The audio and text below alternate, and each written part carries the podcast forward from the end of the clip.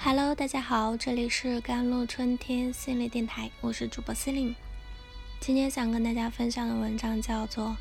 学会承担责任，将坏事变好事》，这是很多人都没学会的。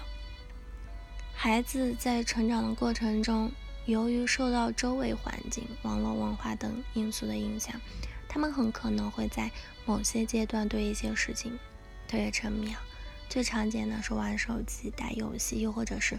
同龄人中的某股风潮。比如前段时间，媒体报道很多小学生迷上了盘手串，还一度成为了社会热点。很多父母对此焦虑不已。嗯，既想不明白孩子为什么会喜欢盘手串，又担心孩子玩物丧志，影响学业。所以，我们其实很难预测孩子会沉迷哪些事物，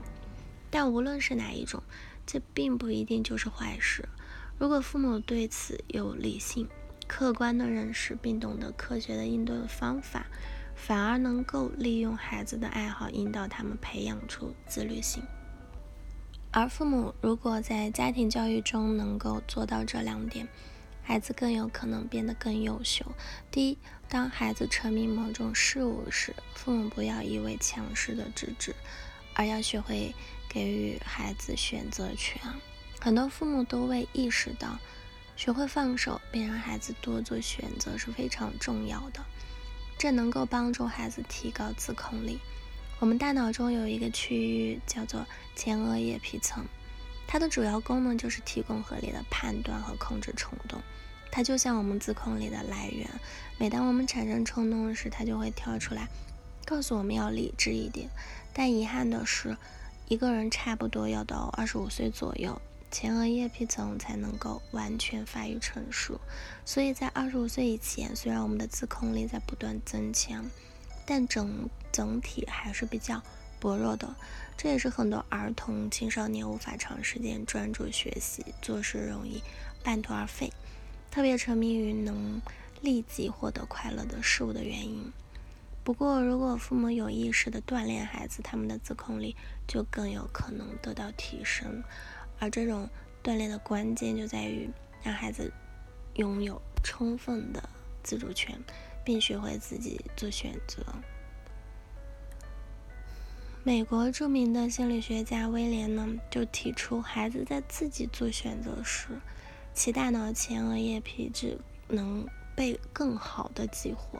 这是一种在诱惑面前做出理性选择的学习过程。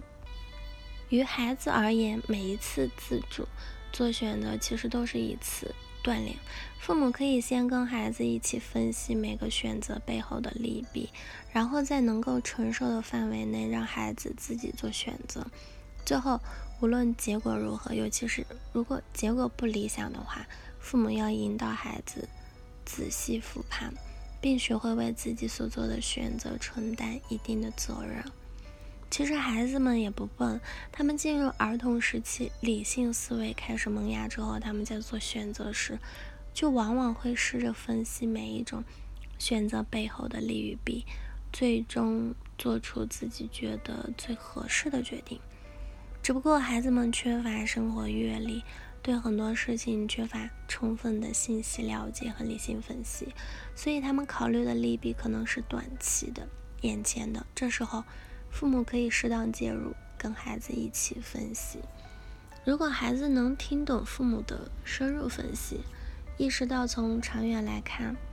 某个选择利大于弊，最后选择了他，父母可以给予孩子一个及时的肯定，认可他们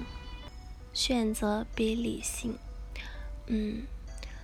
这其实就是孩子学会更深入分析事物，做出更理性判断的过程。那如果孩子对太长远深奥的分析还不能完全理解，还是想按自己的意愿去选择，那希望父母仍要尊重孩子，但家长可以提醒孩子有可能会遇到的困难，遇到时可以想办法积极解决，必要时可以求助父母。最后，当孩子的选择出现不同结果时，父母要引导孩子进入深入的复盘，结果如果是。符合孩子期待的，证明孩子所做的选择是比较理性的。孩子能够看清背后的利与弊，这是好事。父母要学会给孩子及时的具体化的肯定，这也能对孩子形成正向反馈，帮助孩子更好的抵制诱惑。如果结果并不理想，父母要告孩告诉孩子不要害怕犯错，用不着后悔和否定自己。也不能将责任推给外界和别人，我们要勇敢地承担相应的责任，并在错误中汲取经验与教训，及时找到自己的不足，自我反省，改变及提升，学会为自己的选择承担责任，学会理性，积极地面对挫折，将坏事变好事，这是很多成年人都没学会的。希望父母们也要深入的自我反省。好了，以上就是今天的节目内容了。咨询请加我的手机微信号：幺三八二二七幺八九九五，我是 C 琳，我们下期节目再见。